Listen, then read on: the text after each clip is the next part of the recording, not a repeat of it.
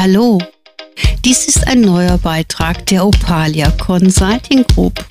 Opalia Talk. Es geht um Verhaltensmuster unserer inneren Mutter, des inneren Vaters und natürlich der inneren Eltern-WG. Super spannend. Drei Podcasts mit Sabine Gurbiermann und Claudia Schäfer. Hört rein. Hallo, dies ist eine neue Folge von Opalia Talk. Mein Name ist Sabine Gubiermann und bei mir sitzt Claudia Schäfer. Hallo. Und an der Technik wie immer der Sergio. Hallo. Genau, der Sergio wollte gerade mal wieder die Dekoration abreißen, indem er sein Wasserglas wegstellt. Aber das sieht man nicht, man hört es nur. so, wir ähm, erstellen natürlich unser Podcast, finde ich, schon in einer guten, auch technischen Möglichkeit. Und da sind wir auch sehr, sehr dankbar, dass das so funktioniert. Und trotz alledem, wir bereiten uns nicht stundenlang auf die Themen vor, weil wir die natürlich aus dem FF in uns selber tragen. Und deswegen war es eben auch so schön bei dem Thema der innere Mutter, ne, da waren mhm. wir ja drin, dass du da natürlich nochmal so wunderbar umgeschwenkt bist. Und du hattest eben nochmal so ein kleines Beispiel, was ich nochmal anbringen will, obwohl wir gleich auf die Väterlichkeit gehen. Aber ich darf dich da nochmal bitten, das zu erwähnen, wenn du möchtest. Ja, ähm, also die innere Mutter, aber auch der innere Vater sind ja für uns erstmal auch Autoritätsfiguren, möchte ich mal so ausdrücken. Und äh, ob sie nun gut oder schlecht für uns gesorgt haben, sie waren auf jeden Fall in irgendeiner Form für uns da. Und was ich so erlebt habe in den letzten Jahren der Beratung ist, ähm, dass Arbeitgeberfunktionen, also Chefs, Teamleiter, Geschäftsführer, häufig in Projektion genommen werden für diese Komponente. Ja? Genau. Da kommen wir aber gleich nochmal drauf. Ich muss jetzt noch mal kurz ausholen. Du hast eben so was Schönes mit dem Zugriff gesagt. Darauf wollte ich erst noch mal auf die Arbeitgeber oder Funktionspotenziale im Außenfeld. Da kommen wir gleich noch mal mhm. drauf. Mhm. Aber du hast so schön gesagt, dass du manchmal spürst, wenn jemand auf dich Zugriff hat, also energetisch Zugriff. Also nicht, dass er dich genau, permanent ja, hier stalkt ja. übers Handy, sondern du spürst einen Zugriff. Genau, dieser Zugriff ähm, so in der Form, wenn man als Kind früher möglicherweise über so eine ganz subtile Art durch Vater oder Mutter ja aufgefordert wurde, irgendetwas zu leisten. Ja, also wenn jetzt nicht die Mutter konkret gesagt hat, Kind, ich wünsche mir von dir X, Y oder Z, sondern immer subtil gemerkt hat, Mutter möchte was, aber sie äußert es nicht richtig. Das gibt es auch beim Vater, ja, so eine indirekte Kommunikation. Und das Kind ist dann darauf angewiesen, eben irgendwie in das System reinzuspüren und dann über die äußere Reaktion wieder zu empfangen, ich habe jetzt äh, abgeliefert. So, und wenn ich dann mit so einer Haltung, also wenn die nicht bewusst ist, ja, dann später in einer Jobposition bin, dann kann mich das in den Burnout reißen. Genau. Ja? Aber da kommen wir wieder später. Wir mhm. sind gerade an einem ganz wichtigen Punkt, weil wir haben ja vorhin formuliert, dass wenn zum Beispiel eine Mutter sich total opfert für ein Kind und dann diese Erwartungshaltung trägt, ich möchte etwas zurückbekommen, dann haben wir genau die Signale, die du eben so wunderbar erwähnt hast. Dann spürst du als Kind einen Druck, du musst was geben. Wir haben alle in uns so eine Art moralische Haltung, mhm. eine Ausgleichshaltung. So. Und das hohe Gut, was wir empfangen, man sollte ja auch wirklich Vater und Mutter ehren, das ist halt ein wichtiger Part, weil es hat was mit einem Dankeschön zu tun, mit einem Ausgleich und auch einer Anerkennung. Und wie gesagt, keiner von uns hat einen Elternführerschein absolviert. Und wenn die Mutter oder der Vater dem mütterlichen oder den väterlichen Teil, auf den wir gleich kommen, nicht wieder auf sich projizierend, nährend gesetzt hat, sondern immer nur im Blick des Kindes, dann wird erwartet, dass die Befriedigungskomponente, die sich selbst nicht geschenkt wird, über, über das Kind, genau, über, genau mhm. dass das Kind genau. dieses den Eltern zurückgeben soll. Und das Kind wird automatisch immer eine Art Druck spüren und das Gefühl haben, es muss etwas abgeben. Das ist eine ganz, ganz wichtige Funktion. So, und dann wollen wir Kinder das ja nicht. Wir können ja übrigens auch die Eltern nicht befriedigen. Es funktioniert nicht, genau. weil das kann ja nur jeder das für kann sich nur selbst. jeder für sich selbst. So, und dann hast du das eben so schön gesagt und hast gesagt, und dann spüre ich Druck von anderen Personen. Das heißt, Klartext gesprochen, wenn du eine Mutter gehabt hättest, als Beispiel, die genau diese Komponente gelebt hat. Das heißt, immer den Blick auf, der, auf die Claudia. Claudia kann es gar nicht erfüllend zurückgeben, weil es ja nicht funktioniert. Die Claudia, sprich du, aber eingestellt wärst. Also das heißt, deine innere Teilpersönlichkeit darauf eingestellt wärst, Signale von anderen Menschen zu empfangen, dass du Mütterlichkeit aussenden musst, ja, dass du für die Befriedigung von anderen Menschen ne, da, da sein musst. Genau, ja? ja. Dann würde nämlich deine innere Mutter das Signal vom Außenfeld empfangen. Das kann eine Freundin sein, mhm. Arbeitskollege oder wie du eben gesagt, egal wer sich als Statist zur Verfügung stellt. Und in dem Moment bekommst du einen Wahnsinnsdruck. Wie im Nacken sitzt dir das und du hast das Gefühl, du musst was tun. Und dann bist du ausgeliefert. Das heißt, wenn du selber nicht gelernt hast, dich zu schließen, bist du ein Empfänger von Signalen. Und wir finden genug Kinder, die genährt werden wollen in erwachsenen Menschen. Auf jeden Fall. Ja, ja. Die dann auch mit Trotz und Aggression Absolut. und allem reagieren. Ja. Ja. ja. Das, ne? das meinte ich ja. Ne? Mhm. So, äh, und das, egal ob das jetzt das Jobfeld ist mhm. oder das private Umfeld, mhm wenn du das dann einfach mal abschaltest und nicht verfügbar bist, mhm. dann merkst du das, dass die Menschen auf einmal äh, aggressiv auf dich unter Umständen sogar reagieren, mhm. weil sie jetzt mhm. nicht das bekommen von dir, was du sonst immer zur Verfügung stellst. Genau. Ja? Aber wir müssen von ausgehen, dass die mütterliche Komponente sich meistens im Freundes- und familiären Kreis aufhält mhm. und die väterliche Komponente finden wir im Außenfeld. Super spannend, mhm. weil wenn die mütterliche Komponente, also angenommen so aufgestellt wurde, und die väterliche Komponente auch noch ähnlich, dann haben wir wirklich ein Ungleichgewicht. Also das beste Gleichgewicht oder Rückgrat haben wir, wenn wir Vater und Mutter wahrhaftig positiv, produktiv in uns aufgestellt haben. So. Deswegen wissen wir auch alle, und das wissen wir, wenn du als Kind ein starkes Elternhaus erlebt hast, eine Mutter, die dir Mütterlichkeit geben konnte, aber dich leben lassen konnte, weil sie sich selber genährt hat. Ein Vater, der wie ein Fels in der Brandung gestanden hat, dir vertraut hat, für dich da war und trotzdem sein eigenes Lebenswerk gelebt hat. Also der gesagt hat, tob dich aus und wenn es zu krass wird, kommst du mal eben, dann können wir zweimal reden. Ja, so. Dann haben wir das beste Rückgratsprinzip was wir uns vorstellen können. Das ist aber selten der Fall, ja, das muss ich dazu genau. sagen. So, und diese Menschen, die das aber erlebt haben, und ganz ehrlich gesagt, es gibt solche Exoten. Ich gucke da immer ganz neidisch, denke ich, boah, wie hammergeil ist das denn? Aber gut. Es gibt tatsächlich Menschen, die das so aufgestellt haben. Wir haben aber aus den Generationen, da muss ich wieder auf deine mhm. Aussage mhm. auch zurückkommen, genau. der Vergangenheit, sehr viel Schieflage. Ja, wir durch haben die Kriege, auch, ne? Einfach. Durch die Kriege ja. auch. Wir haben oftmals den Vater auch verloren, der nicht dastehen konnte. Und wir haben auch in der Generation, nicht aus der wir entsprungen sind, ich bin ja noch ein Deutschen älter als du, aber in der Generation auch, in der ich meine Kinder bekommen habe, war es auch relativ normal, dass viele Männer Frauen verlassen haben.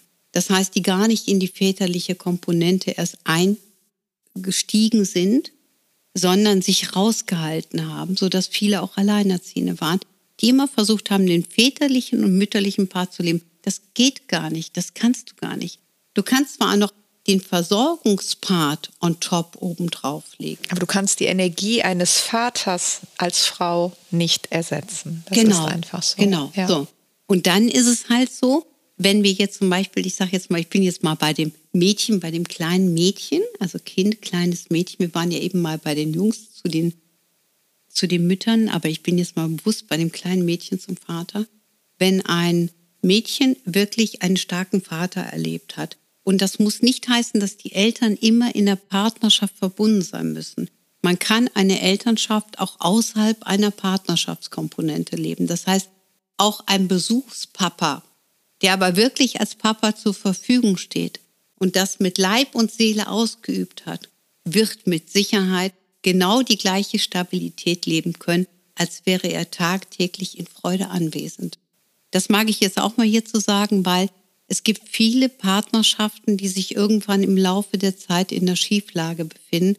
Und für Kinder ist das unheimlich unangenehm und sehr anstrengend, wenn die Eltern so miteinander aufeinander fixiert in der Partnerschaftsform nicht weiterkommen und eine totale Stagnation und Unzufriedenheit vorherrscht, dann ist es besser, das wirklich sauber zu trennen und in der Elternschaft zu bleiben und diesen Part in Freude zu leben, wenn man die Dienlichkeit für sich selbst und auch als Vater sehen will. Genau, ne, das ist ja nicht die Aufgabe der Kinder, dafür zu sorgen, dass die Eltern glücklich sind, auch als Paar.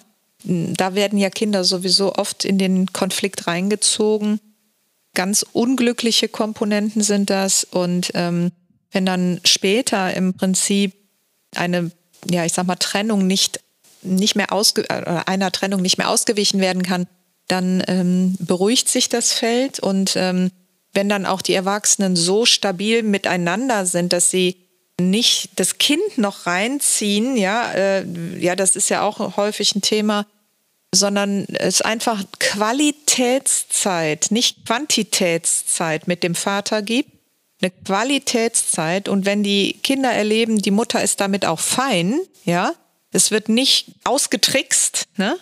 Äh, das ist ja wirklich eine ganz wichtige Komponente dann äh, kann der Vater eine Qualitätszeit mit dem Kind leben und auch dann die, äh, ja, ich sag mal, Programmierungen ins Kind geben, dass das Kind auch stolz auf den Vater sein kann, ja, wo es sich anlehnen kann am Ende. Ne? So, und damit hast du, das hast du wunderbar auf den Punkt gebracht. Das ist nämlich genau der Punkt. Wenn ich einen starken Vater erlebt habe, also der die Väterlichkeit gerne gelebt, der wird auch, wenn er dem Kind nicht wirklich realistisch begegnet, materiell jeden Tag, ist er trotzdem im Orbit immer spürbar, weil seine Gedanken werden positiv sein. Und das gibt uns Stolz, Würde, Rückgrat, die Form, sich durchsetzen zu können und eine Form von Erhabenheit. Es gibt unheimlich viele Menschen, die lassen Dinge mit sich machen, wo du sagst, oh Gott, was machst du denn? Mhm. Warum lässt du dich denn so runtermachen? Die haben ein Problem, sich durchzusetzen. Und das hat immer mit der erlebten väterlichen Thematik zu tun. Mhm. Ja? Ja, das erlebe ich auch in Coachings sehr häufig, äh, wo nicht mit Stolz äh, auf einen starken Vater geschaut werden konnte, ja, äh, wo auch häufig, ich muss das jetzt einfach mal so erwähnen, nochmal, ne, wenn wir hier über Eltern, also auch ganz besonders über die Mütter sprechen, jeder gibt so sein Bestes, ja, aber wenn eine strafende Mutter also den Vater auch noch mit in den Senkel gestellt hat, dann äh, ist es äh, und der Vater nicht in seiner eigenen Position sich gut verteidigt oder auch mal positioniert hat überhaupt, dann ist es natürlich schwierig, ne, dann als Kind ganz besonders wichtig auch für die Jungs, ne, sich äh, an den Vater anzulehnen, weil er ja gesehen hat, der hat ja alles mit sich machen lassen, ja. Ja, das sind natürlich auch nochmal ganz wichtige Komponenten, die wirklich noch dazukommen. Das ist das Erleben, wie hat mein Vater sich verhalten. Das ist nochmal eine zusätzliche Prägungsform. Die atypische Prägungsform ist wirklich, wie war der Vater zu mir? Mhm. Also wenn der Vater zum Beispiel, also wenn ich weiblich bin und ich hätte einen Vater gehabt, der sehr stolz auf mich gewesen wäre, werde ich immer stolz tragen und ich garantiere euch, ihr werdet euch den idealsten Partner wählen, den es gibt. Das ist so. Weil partnerschaftlich konzentrieren wir uns auch auf unser Wertesystem. Und wenn der Vater mir mitgeteilt hat, dass ich wertvoll bin, was natürlich beinhalten würde, dass er auch seinen eigenen Wert erkannt hat. Erkannt hat, genau. Genau. Dann würde ich mir auch einen Partner wählen, der meiner würdig ist und meinen Wert erkennt. Wenn allerdings mein Vater mich vielleicht als Belastung erlebt hat und wichtig zuzuhören, dann suche ich mir einen Partner und ich werde ganz schnell das Gefühl haben, dass ich ihn belaste. Und wenn der dann einmal die Augen verdreht, bestätigt sich in mir mein System und alte Schmerzen kommen nach vorne. Oder Unzufriedenheit, das hast du eben so schön erwähnt, im Elternhaus. Die Mutter, die den Vater runtergemacht hat und der Vater, der sich nicht positioniert hat, weil man muss wirklich von ausgehen, auf der einen Seite geht es um die Energie des Vaters. Und bei vielen alleinerziehenden Müttern, wenn der Vater direkt aus dem System gesprungen ist, wird der gar nicht spürbar sein, weil der hat sich dann im wahrsten Sinne des Wortes verpisst. So.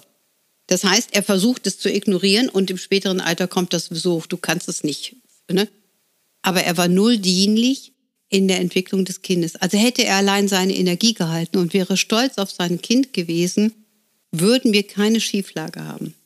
Also Es entwickeln sich grundsätzlich Schieflagen in Kindern, wenn die Väter sich nicht wahrhaftig positionieren und auch eine Freude über das Kind erleben können. Übrigens, Eltern, die sich freuen können über ihre Kinder, haben übrigens nie große Erziehungsprobleme. Das muss man auch dazu sagen. Mhm. Da kommen wir ja gleich im dritten Podcast nochmal rein. Weil in dem Moment, wenn der Vater die Stärke gibt, ob beim Jungen oder beim Mädchen, und stolz auf das Kind ist, wächst dieses Kind in Erhabenheit. Also die Prägung der Väterlichkeit ist viel einfacher als die Prägung von der Mütterlichkeit. Die Anspruchshaltung eines, eines Kindes ist viel hochwertiger an die Mutter gestellt als an den Vater. Also wenn der Vater in Freude seine Familie und glücklich ist und seine Kinder anstrahlt, haben wir eine herrliche Prägung. Reicht. ja? So, und ansonsten genau. finde ich auch, gerade wenn der Vater, ich sag mal, in Stolz auch Familienoberhaupt ist, ich weiß, es werden ganz viele sagen, nein, nein, nein, doch, die männliche, der männliche Part ist das Familienoberhaupt. Auch viele Männer würden sich dann viele Dinge nicht trauen. Das heißt zum Beispiel, wenn du dann eine Tochter hast und die Tochter ist unglücklich in Partnerschaft, dann kann es sein, dass der Vater von der Tochter den Freund von der Tochter einmal anguckt und das Thema ist durch, weil dieser junge Mann spüren wird, dass er so mit jemandem nicht umgehen darf. Mhm. Wir haben das unheimlich häufig auch in Familien in anderen Kulturen. In Deutschland ist es leider nicht der Fall. In anderen Kulturen werden häufig auch Gespräche geführt. Da wird gefragt, also auch bevor man sich scheiden lässt, was ist denn hier Thema? Es wird vermittelt, aber auch in einer Strenge und Disziplin. Es geht nicht um Psychologie oder sonst irgendwas. Aber diese Menschen lassen nicht so viel mit sich machen. Ich wollte gerade sagen, das hat was mit Ehre und Wertschätzung zu tun. Und äh, Einhaltung ne? von Verträgen. Und Einhaltung von Verträgen, genau. Und ähm, ich glaube, auch hier haben wir selbstverständlich die Prägung der, der Vergangenheit, die äh, schwer auch auf dem Männlichen lastet durch die Kriege, ja. Und ich habe auch schon oft gehört, dass Männer, also die zum Coaching kommen, sagen, ich habe kein wirkliches Vorbild gehabt. Mhm. Weil ja auch dieses Männerbild sich im Laufe der Jahre jetzt auch geändert hat, ja. Aber du hast eben so schön gesagt, der Mann ist das Familienoberhaupt. Ich mag das prinzipiell auch nicht so hören. Äh, äh, das hat was damit zu tun, dass ich eine selbstentwickelte Frau bin, die auch emanzipiert ist. Aber es ist tatsächlich immer noch so, wenn eine Frau schwanger wird und der Typ an der Seite bleibt nicht stehen, ist nicht in der Lage, die Familie zu versorgen, dann gerät das ganze System in die Schieflage. Die Frau muss den inneren Mann zuschalten in einem Extrem und äh, kann auch nicht in ihrer liebevollen Fürsorge und Hingabe bleiben. Ja, ja das ähm, stimmt natürlich definitiv. Und das, was wir eben gesagt haben, wie der typische Vater sein sollte, ist übrigens das, was wir wieder in uns aufrichten können. Du hast recht, durch diese Kriegswirren, dass wir dadurch natürlich ein Ungleichgewicht haben. Wir haben sehr viele Männer erlebt, die nicht in ihrer Männlichkeit stehen, was auch wieder viele Erziehungsmuster beinhaltet, aber auch immer abgesehen vom Elternhaus. Ich bin jederzeit handlungsfähig, ich kann mich anders positionieren. Tatsache ist aber so, wenn viele ähm, keine wirkliche Vaterfigur erlebt haben. Und das treffen wir heute sehr häufig an. Also deswegen gibt es auch häufig die Konflikte mit der Mutter, weil die immer versucht hat, alles auszugleichen. Das ist das, was du eben meintest. Dann ist es so, dass äh, natürlich auch oftmals der Chef dann angesprochen wird. Oder wenn eine Frau einen neuen Partner hat, dass sie den nach dem Bild des Vaters auswählt. Dann ist also nicht nur der geliebten Part da mit drin, sondern sehr viel auch das innere Kind, was dann irgendwie ihm hinterherläuft, am Rockzippel, sag mir, dass du mich liebst, sag mir, dass du mich liebst, du musst mir jetzt sagen, dass du mich liebst, ich verrecke hier. Wirklich, das ist kein Scherz. Es gibt viele Frauen, die so krass empfinden und er kann hunderttausendmal sagen, genau. ich liebe dich. Mhm. Es kommt es bei kommt ihr nicht, nicht an. an. Weil er ja nicht derjenige ist, der äh, sie lieben muss, äh, ja. also das innere Kind, das ja. muss sie selbst. Ja. Und da braucht sie wieder eben halt dieses innere Vaterbild, was korrigiert werden muss, dass äh, der Vater auch in Liebe mit dem Kind war. Genau, ja. genau. Und das, das ist nämlich genau der Punkt, wo wir sehr viele Schieflagen haben, aber auch zum Beispiel auch Männern, wenn die auch nicht geliebt wurden, dann haben die meistens so eine Unsicherheit. Ist die Beziehung im Bestand oder nicht? Und dann drehen die sich eher weg. Also bevor die verlassen werden, sagen die, äh, ich bin mir nicht sicher, ob du bleibst, äh, pack schon mal. Weißt du so, ne? Also das heißt, die schicken da weg, was natürlich in der Frau wieder die Panik aus, auslöst. Der steht nicht mehr neben mir. Also wenn wir die Aufstellungsmethode uns betrachten, dann sehen wir auch immer, Wir sind positioniert. Wir stellen uns auf gewisse Plätze. Und diese Plätze sind ja wichtig. So, und normalerweise steht man in der Partnerschaft nebeneinander. Und wenn einer sich wegbewegt, merkt man das sofort. Man merkt das, man spürt das. Und man hängt in dem Moment natürlich schon in der Schieflage, versucht sich anzulehnen, da ist nichts mehr, kippt um, holt sich einen blauen Flecken. Na toll. Mhm. Ja, genau. Und äh, nochmal hier vielleicht auch zu diesem Prinzip des Mangels oder des Sattwerdens. Ähm, es äh, ist ja wirklich so, dass das häufig gar nicht bewusst wahrgenommen wird von den Menschen. Also wenn sie mit dem partnerschaftlichen Konflikt in die Coachings kommen, sehen sie häufig einfach nicht, dass eben halt die inneren Kinder gerade in dieser Speisekammer, die wir schon mal als Bild hatten, stehen und da steht jetzt der Honigtopf nicht mehr, ja, so. Und wenn ich aber mal vor 20, 30 oder 40 Jahren Hunger hatte und ich erwarte heute, dass mein Partner diesen Hunger stillt, dann wird dieses Kind nie in dieses Sättigungsprinzip kommen. Ja, ich muss quasi noch mal in der Zeit zurückreisen, mir das durchaus auch mal mit Schmerz bewusst machen, dass ich was bekommen oder auch nicht bekommen habe und es dort in den Bildern heilen und dann habe ich auch eine Sättigung im Hier und Jetzt und dann kann ich den Partner auch ganz anders schätzen. Mhm. Was man auch noch dazu sagen muss, was ich ähm, ähm, sehr spannend finde, also du hast das mit dem Sättigungsprinzip natürlich wunderbar formuliert.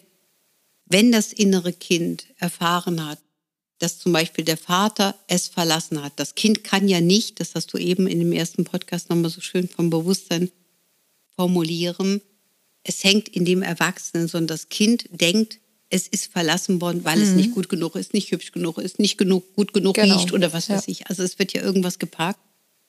Dann wird dieses Kind auch in der Beziehung, wenn das nicht geheilt wurde, immer wieder zwanghaft sich abholen, dass das nicht wertvoll genug ist. So ist es. Ja. Das heißt, das Kind kann dann auch diese Partnerschaft kreieren und immer zu gewissen Zeiten dafür sorgen, dass es sich in einer Schieflage befindet. Der Blick ist aber dann typisch immer nach außen gerichtet. Das heißt, du wirst von diesen Personen immer hören, aber er hat das nicht und genau. er hat genau. jenes mhm. nicht und er hat dieses nicht und mhm. er hat das nicht. Und wenn du sagst, ja, aber guck mal, es ist in dir noch was, dann müssen die erstmal schlucken. Deswegen ist das ja auch wichtig, dass man, wenn man, äh, ich sag mal so heilsam, auch therapeutisch mit Klienten arbeitet, dass man verständnisvoll damit umgeht. Absolut. Worte zu finden. Ja, genau. Wenn man ins Wespennest mhm. stech, stechen mhm. muss. Da will ja keiner äh, freiwillig hingucken, ja? Ja. Ich meine, das kommt ja Gott sei Dank jetzt immer mehr in die Gesellschaft auch, dass es nicht nur ein Teil der Psychotherapie ist, äh, sondern dass es ein gesellschaftlicher Umgangston wird, sich mal mehr zu reflektieren, ne? nicht nur auf den Partner einzuschlagen, sondern also verbal, ach ja, könnten wir trotzdem noch mal wieder machen. ähm, also, äh, dass dann eben halt diese Emotionalität, die hochkommt in einer Partnerschaft. Ich sage immer so schön, ja, das ist gut, dass es sich zeigt im Rahmen dieser Beziehung. Ne? Die Liebe bringt eben alles hoch, ja. Aber dass dann eben beide auch mal in die Ringecke gehen und gucken, wer hat mir denn im Ursprung diesen Schmerz zugefügt? Ne? Und da steht natürlich auch, äh, äh um jetzt nochmal so den, den Schluss zu finden mhm. äh, in die Vaterschaft, da steht natürlich dann auch eben der Vater wieder oft als Projektion äh, oder vielmehr die Projektion ist dann auf den Mann, dass mit dem Vater irgendwas nicht passte. Ne? Genau, so und da sind wir nämlich wirklich, also wir machen ja gleich noch einen Podcast für die innere Eltern-WG. Das ist nämlich dann, da kommen wir auch nochmal auf Berufstätigkeit und und das wird sehr spannend. Tatsache ist aber, wenn der Vater nicht richtig positioniert war, also im positiven Sinne, ich bin stolz, ich liebe diese Familie, ich liebe meine Kinder und, und, und, schon alleine das reicht. Ich sag's mal ganz ehrlich, dann haben wir ein Ungleichgewicht in der Mütterlichkeit, grundsätzlich und immer. Mhm. Weil, wie du eben so schön gesagt hast, eine Mutter versucht es zu kompensieren, somit auch der mütterliche Anteil. Und es ist keine Seltenheit. Ihr dürft jetzt wirklich schallend lachen. Ich habe schon so häufig gesehen. Kinder oder Erwachsene oder die inneren Kinder in den Erwachsenen, drücken wir es so aus. Wenn die die Väterlichkeit nicht erlebt haben, nicht wirklich erlebt haben, keine wirkliche Prägung empfangen haben, dann liegen diese Teilpersönlichkeiten meistens in einem Brach. Mhm. Das heißt, sie tun gar genau. nichts. Ja. So, und dann suchst du dir vielleicht einen Partner, der dickbäuchig grundsätzlich auf deiner Couch sitzt, sein Bierchen trinkt und du sagst, boah, ich krieg die Krise, der macht gar nichts. Und dann guckst du mal in das innere väterliche Teil und hast dasselbe Bild. Ja? Genau, ja. ja. Und dann muss man nämlich wirklich hingehen, wie du es gerade formuliert hast, dass man den inneren Vater aktiviert. Das heißt, das ist mir ganz wichtig, dass wir das verstehen. Die innere Mutter muss meistens sehr viel bearbeitet werden. Der innere Vater in vielen Komponenten kann sehr einfach neu platziert werden. Das ist also wirklich ein, eine sehr in Anführungsstrichen einfache Komponente. Und wenn wir die aktiviert haben, Claudia, wir sind gesättigt, wir fühlen uns gut. Weißt du, was wir für eine Ausstrahlung haben? Da kommt nicht mehr jemand vorbei und sagt, ey, dir blöden Nuss, hau ich jetzt eins auf die Nase. Das passiert nicht. Genau. Weil wir was ganz anderes ausstrahlen. Und deswegen ist es auch schön mit dieser Teilpersönlichkeit, also wenn schon bei der Mutter eine Schieflage ist, bei der inneren Mutter, erstmal mit dieser Teilpersönlichkeit zu arbeiten. Nämlich dann hat man schon mal einen Part für sich erfüllt. Genau. Also das äh, möchte ich auch nochmal bestätigen. Also weshalb machen wir diesen Podcast?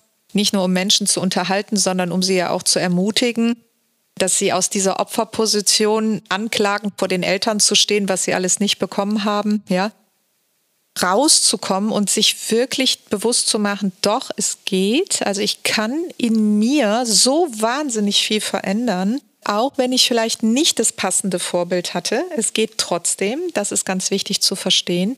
Es ist vielleicht mitunter für Momente mal unangenehm, weil man dann auch in diese eigene Verantwortung kommt. Aber das Schöne ist ja auch, wenn man sich drin trainiert hat, ist man unheimlich frei und kann auch ganz selbst aktiv äh, sein Leben gestalten. Ja?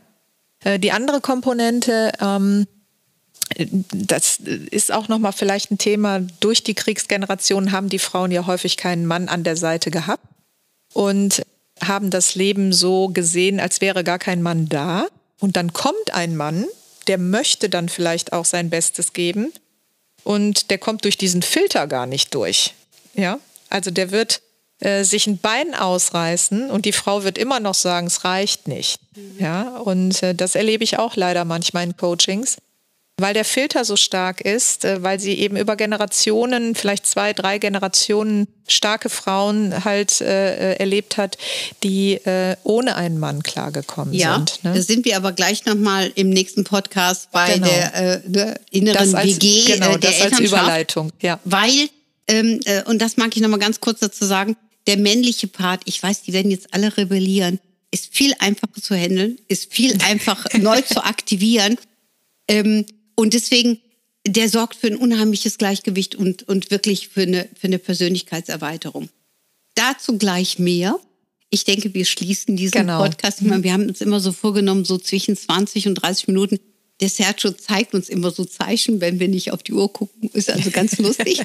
Aber halt, wenn man in den Themen so drin ist, es gibt so wahnsinnig viel dazu zu erzählen. Ja, absolut. Und es ist auch so toll, dass wir das hier tun können. Mhm. Ganz, ganz lieben Dank, liebe Claudia, und auch lieben Danke Dank dir. an Sergio.